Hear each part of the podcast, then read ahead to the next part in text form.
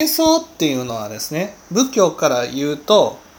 その外側に目目目がいってるじゃないですか私たち、はいはいはい。ね、外側に目がいって心の内側に目を向けることがないんですはい。だから瞑想っていうのは心の内側に目を向けることなんですよ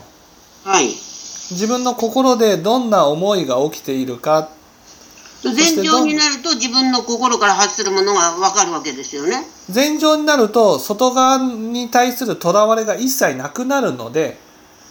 いつもはい心を見てる状態になるんです、はい。それはもう普段の状態が瞑想状態になるんです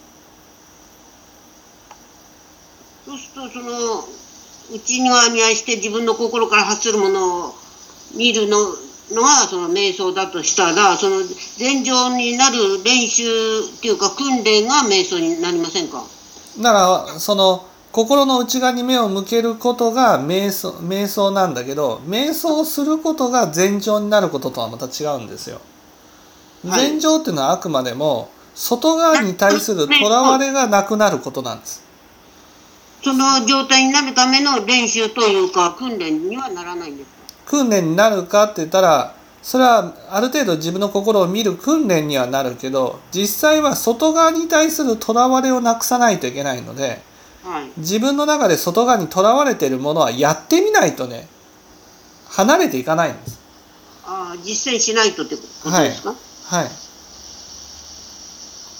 はか、い、だから例えばパチンコをやってパチンコを卒業してパチンコに対するとらわれがなくなるわけです。はい。うんうん。あ、実践が伴わなければ、瞑想だけでは、その、禅定にはなりきれないってことですかそうそうそうそうそう。うだから外側に対するとらわれがなくなれば自然と心の内側に目が行くのでん。はい。仏教の教えっていうのはまあ積極的に瞑想していこうって教えじゃないわけですよ。ああ、そうなんですね。積極的に瞑想しようじゃなくて外側に対するとらわれを少しずつ減らしていこうっていう教えですから。そうすると、瞑想しても禅定には近づかないんですか瞑想しても全その禅情には近づかない。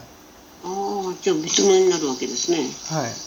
い。それから、愛欲を